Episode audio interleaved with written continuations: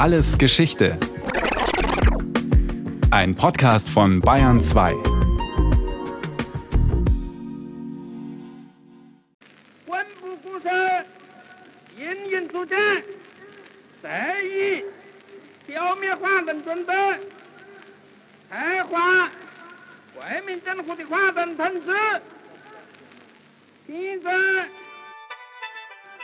1. Oktober 1949 besteigt in Peking der 56-jährige Mao Zedong ein Podest auf dem Tor des himmlischen Friedens. Dort, am südlichen Ende der verbotenen Stadt, wo einst Chinas Kaiser residierten, warten 100.000 Menschen auf seine Rede. Der Revolutionsführer ist nervös, er räuspert sich oft. Dennoch schreibt Mao Zedong, der Vorsitzende der Kommunistischen Partei Chinas, an diesem Tag Weltgeschichte. Er ruft die Volksrepublik China aus, die in den kommenden Jahrzehnten zur internationalen Macht aufsteigen sollte. Lang lebe der Vorsitzende Mao, skandieren die Hunderttausend. Lang lebe das Volk, ruft der Redner in sein Mikrofon.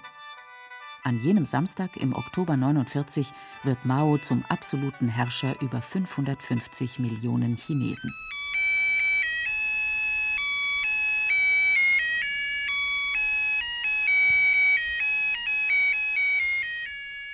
Nur wenige Jahre später ist Mao endgültig zum Roten Kaiser aufgestiegen. Eine erstaunliche Karriere für einen Bauernsohn aus Hunan. Mao Zedong wird am 26. Dezember 1893 in einem Vierseithof des südchinesischen Dorfes Shaoshan geboren. Sieben Kinder bekommt seine Mutter, nur drei Knaben überleben. Zedong ist der älteste. Bereits mit sechs Jahren arbeitet er mit auf dem elterlichen Hof, der zwar klein ist, aber der Familie ein Auskommen sichert. Mit acht Jahren kommt der Junge in die Dorfschule, lernt lesen, schreiben und rechnen, um bald auch für den Vater die Buchführung zu erledigen. Bis er 13 ist, geht er zur Schule, dann arbeitet er ganztägig zu Hause mit. Mao war ein ganz normaler Bauernjunge, mit lückenhafter Ausbildung, ohne besondere Talente aber mit unerbittlicher Energie und rücksichtslosem Selbstvertrauen. Mao rebelliert gegen seinen Vater, zu dem er immer schon ein schwieriges Verhältnis hatte. Er verlässt den elterlichen Hof, geht wieder zur Schule, studiert klassische chinesische Texte und zeitgenössische Ideen, die aus dem Westen kommen. 1911 wird der letzte Kaiser Chinas gestürzt. Die Revolutionäre unter Sun Yat-sen rufen am 1. Januar 1912 die Republik aus. Ein neues Zeitalter in Chinas Geschichte beginnt. Und der junge Mao ist begeistert. Er liest alles über Sun Yat-sen, beteiligt sich in der Provinzstadt Changsha an Studentendemonstrationen und schneidet sich den Zopf ab, um zu zeigen, ich bin für Reformen und für das neue China. In den Wirren dieser Zeit wird Mao erstmals Zeuge einer Bluttat. Er sieht die Leichen zweier führender Revolutionäre, die für die Unterdrückten kämpften und auf Befehl reicher Kaufleute und Grundbesitzer erschlagen wurden. Bald schon herrschen in China lokale Militärmachthaber, sogenannte Warlords. Sie regieren mit eiserner Hand. Mit denen hat Mao nichts im Sinn. Er begeistert sich für liberale und demokratische Ideen, wie sie in Europa und Amerika entstanden sind. 1918 tritt Mao an der Pekinger Universität eine Stelle als Hilfsbibliothekar an. In dieser Zeit liest er die Schriften von Karl Marx und Friedrich Engels und wird zum Marxisten. Der angehende Volksschullehrer Mao bekennt sich fortan zum Kommunismus, zur Weltrevolution. Im Mittelpunkt seines Denkens aber steht weiterhin die Befreiung Chinas.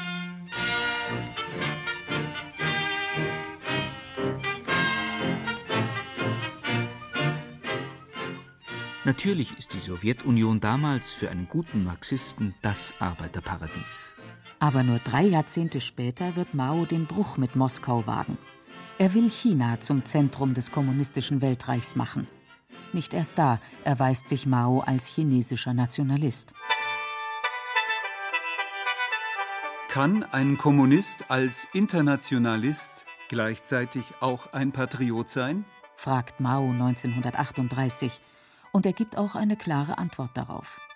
Wir sind der Meinung, dass er dies nicht nur sein kann, sondern sein muss.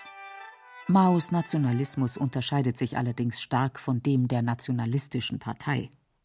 Kuomintang heißt diese nationalistische Partei, die unter der Leitung des Politikers und Militärführers Chiang Kai-shek steht. Die Kuomintang-Nationalisten sollten später, im Bürgerkrieg der 1940er Jahre, die ärgsten Feinde Maos und der Kommunisten werden. Aber davon ist im Juli 1921 noch wenig zu spüren. Damals gründet eine kleine Gruppe von Delegierten die Kommunistische Partei Chinas. Die erhält ihre Anweisungen von der Kommunistischen Internationale, die von Moskau ausgesteuert wird. Zeitweilig arbeitet die chinesische KP sogar mit den Nationalisten der Kuomintang zusammen. Aus taktischen Gründen. Mao nimmt in der Partei zunächst eine untergeordnete Rolle ein. Er gehört zum rechten Flügel und sieht sich heftiger innerparteilicher Kritik ausgesetzt. Auch aus ideologischen Gründen. Denn während die reine Lehre Moskaus sich auf die befreiende Kraft des städtischen Proletariats stützt, setzt Mao seit 1926 auf das revolutionäre Potenzial der armen Bauern.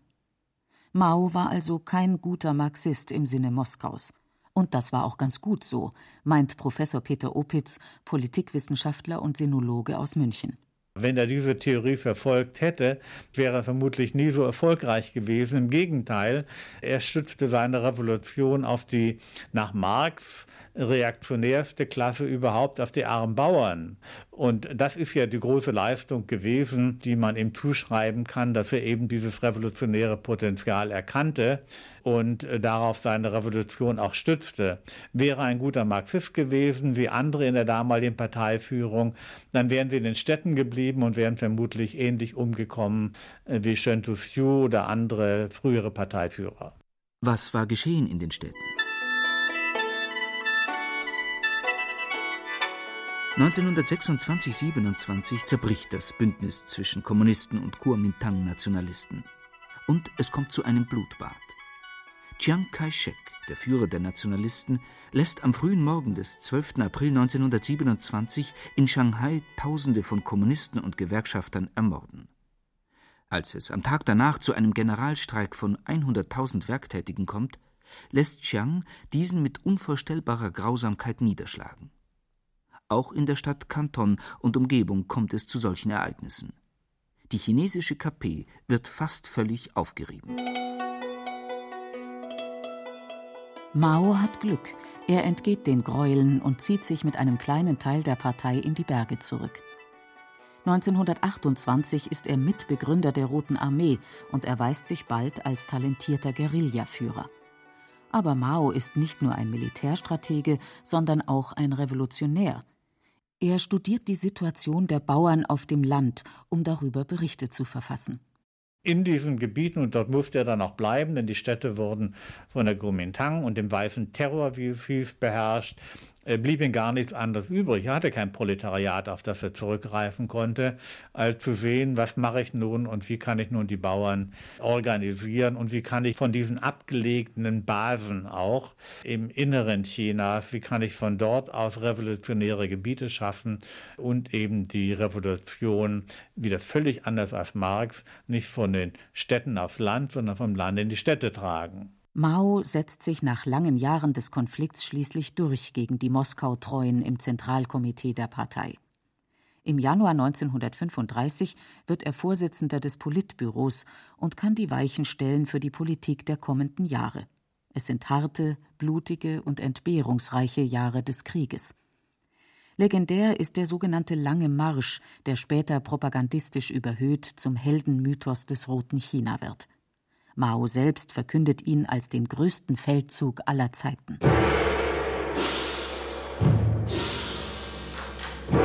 Der Lange Marsch ist ein Feldzug, wie ihn die Geschichte noch nicht gekannt hat.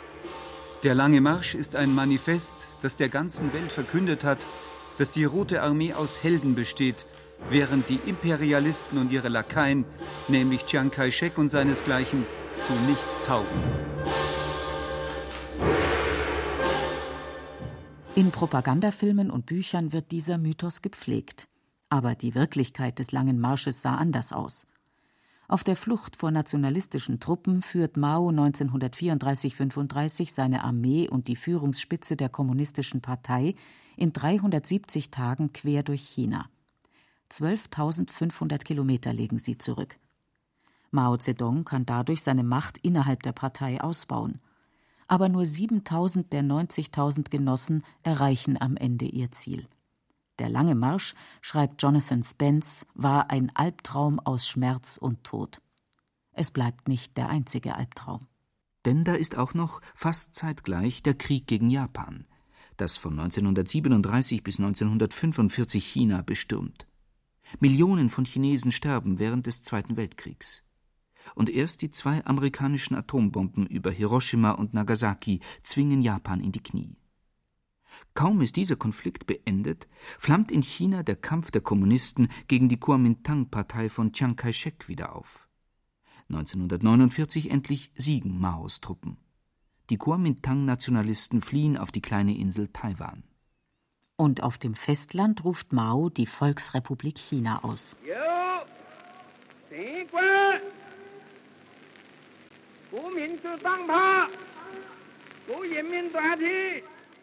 Maos Strategie, erst das Land und dann die Städte zu erobern, war also erfolgreich.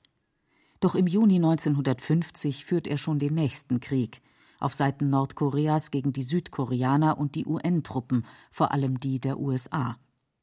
China schickt sogenannte Freiwilligenverbände und verliert am Ende 500.000 Mann in diesem Stellvertreterkrieg.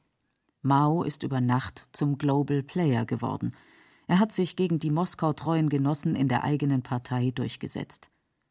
Dennoch erkennt er die Führungsrolle der Sowjetunion zunächst an.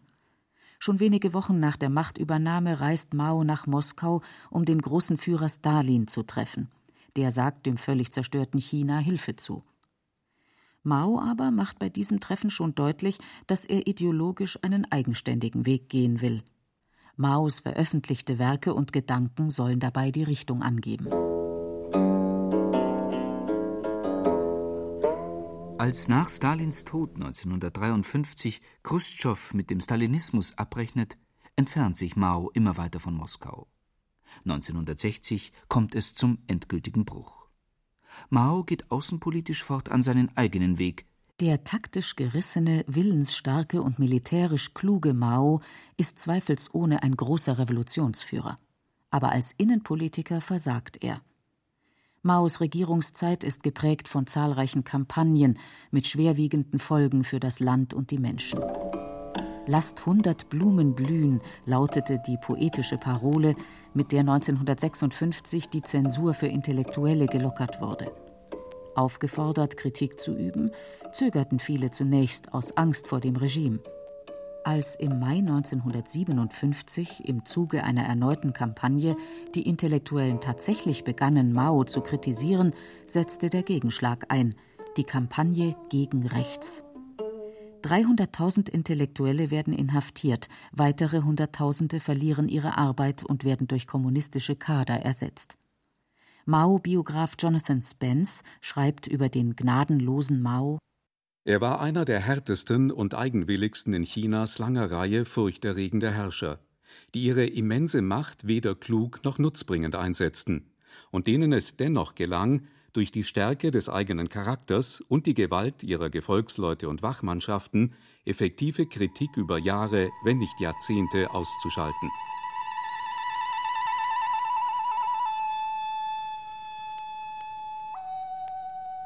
Eine der folgenschwersten politischen Kampagnen Maos beginnt 1958. Ihr Ziel ist es, eine Leichtindustrie aufzubauen und die Landwirtschaft produktiver zu machen. Dafür entfacht Mao eine administrativ verordnete technologische Revolution.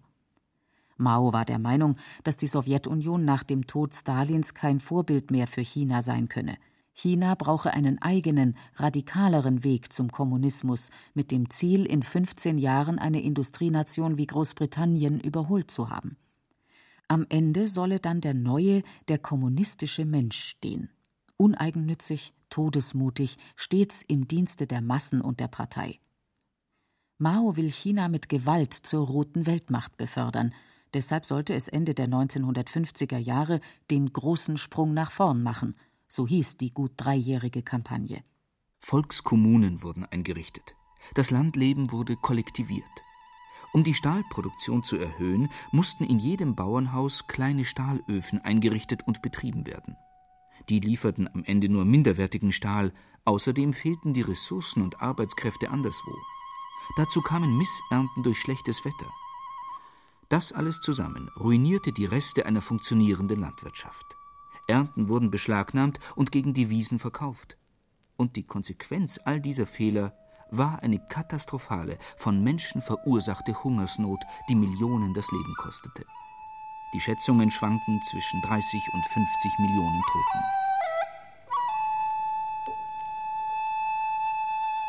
Mao ist wenig einsichtig, kann eigene Fehler nur schwer zugeben. Selbsttäuschung und Fremdtäuschung gehen Hand in Hand. Um das Debakel der Hungersnot zu vertuschen, wird zum Beispiel das Statistische Amt abgeschafft und stattdessen ein Amt für gute Nachrichten eingerichtet. Aber die Kritik an Mao wächst. Er verliert an Macht, muss 1958 das Amt des Staatspräsidenten abgeben. Im Hintergrund freilich zieht der große Vorsitzende, wie er genannt wird, weiterhin die Fäden. Er intrigiert gegen sogenannte Rechtsabweichler. Der Gedichte schreibende Mao, der sich auch gern in Kalligraphie übt, ist nie zimperlich gewesen im Umgang mit seinen Gegnern.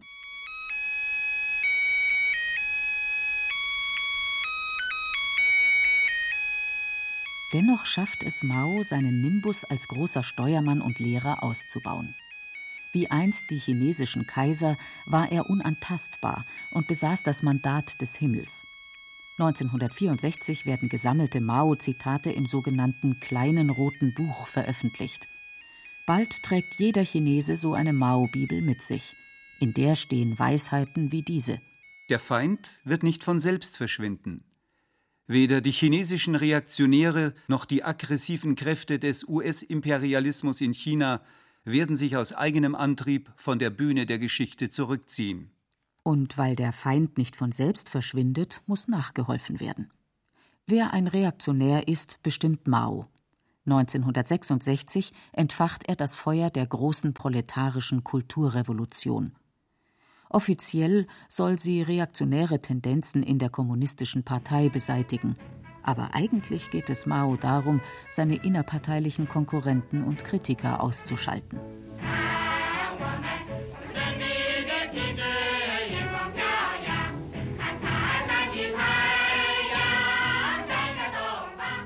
Schüler und Studenten, die sich zu Roten Garden zusammenschließen, werden aufgehetzt, gegen ihre Eltern und Lehrer zu agitieren, sie zu denunzieren, ja zu verprügeln und zu ermorden. Zahlreiche Tempel werden zerstört, Bücher und Bibliotheken verbrannt. Intellektuelle werden aufs Land zur Arbeit geschickt. Und Tausende von Führungskadern in Staat und Wirtschaft fallen den Säuberungen der Kulturrevolution zum Opfer. 1969 steht Mao in der Partei wieder ganz oben. Seine Gegner hat er ausgeschaltet. Seine Ideen sind jetzt ehernes Gesetz. Und der Kult um seine Person nimmt ungeahnte Ausmaße an. Er übertrifft sogar den Kult um Diktatoren wie Stalin oder Hitler. Der Maoismus und der Personenkult werden in jenen Jahren zum Exportschlager der Volksrepublik China. In Mailand, Berlin, Paris oder Washington tragen rebellierende linke Studenten Bilder des großen Vorsitzenden durch die Straßen. Der Maoismus hat damals Formen einer Ersatzreligion angenommen, meint Peter Opitz. Das war sicherlich auch einer der Gründe dafür, dass auch im Westen viele junge Leute mangels anderer Visionen zu Maoisten wurden. Hier bekamen sie plötzlich ja, auch wenn es in der Praxis natürlich dann ganz anders ausgesehen hat, ein Modell vorgestellt, von dem sie glaubten, dass es ihrem eigenen Leben auch noch einen Sinn verleihen würde. Und das erklärt natürlich auch unter damaligen chinesischen Jugend natürlich die große Attraktivität von Mao Zedong. In den letzten Jahren seines Lebens zieht sich der kränkelnde Mao aus der Tagespolitik mehr und mehr zurück. Auf internationaler Bühne verhandelt er mit den USA, nähert sich dem Westen an, im Schulterschluss gegen die Sowjetunion. Der Kult um seine Person bleibt bis zum letzten Atemzug Maos am 9. September 1976 Bestandteil des chinesischen Alltagslebens. Doch schon kurz nach seinem Tod setzt in China der Prozess der Entmaoisierung ein. In den vergangenen Jahren sind verschiedene Publikationen erschienen, die das Leben des großen Vorsitzenden beleuchten. Die Aufzeichnungen seines Leibarztes zum Beispiel zeigen einen Mao, dessen Wutausbrüche gefürchtet waren. und einen Mann, der sich selbst als Greis noch regelmäßig mit jungen Konkubinen versorgen ließ, weil er glaubte, das verlängere sein Leben. Millionen Tote gehen auf das Konto von Maos gnadenloser Politik. Was aber bleibt sonst noch von dem Bauernsohn, der zum großen Steuermann Chinas wurde? Ist er nur ein verrückter Massenmörder gewesen? Der Politikwissenschaftler und Mao-Kenner Peter Opitz wagt den Versuch einer historischen Einordnung. Er ist zumindest derjenige, der es geschafft hat, den Einfluss der imperialistischen Mächte, jetzt speziell natürlich Japans, zu brechen und China auf einen Weg zu bringen, der zum Aufstieg Chinas im internationalen System wesentlich beigetragen hat. Das ist die Außenseite. Die Innenseite würde ich meinen, wir haben zwei Kulturrevolutionen im modernen China. Eine war von Mao, der Versuch, das alte konfuzianische Denken auszurotten und an die Stelle dessen eine Kultur der Selbstlosigkeit, des Klassenkampfes natürlich zu setzen.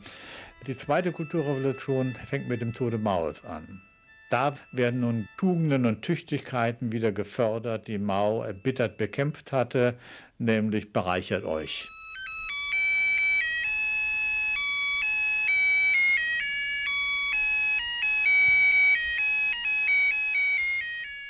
Mao Zedongs Mythos ist heute in der Volksrepublik China verblasst. Noch ist sein Bild zu sehen, in Devotionalienläden oder an den Windschutzscheiben von Taxis. Sein Andenken als Staatsgründer des Roten China wird mühsam und eher widerwillig aufrechterhalten. Auch wenn Mao für die ärmeren Chinesen noch ein wichtiger Bezugspunkt bleibt, ernst genommen werden seine Ideen nicht mehr. Wie auch in einem Land, das einen ungebremsten Kapitalismus praktiziert und für das der Kommunismus nur noch das Deckmäntelchen der Macht ist. Das war Alles Geschichte, History von Radio Wissen aus der Staffel Kommunistisches China. Diesmal mit der Folge Mao Zedong von Thomas Grasberger. Gesprochen haben Beate Himmelstoß, Peter Weiß, Rolf Eicher und Hans Krieb. Regie Thomas Grasberger und Susi Weichselbaumer. Redaktion Hildegard Hartmann.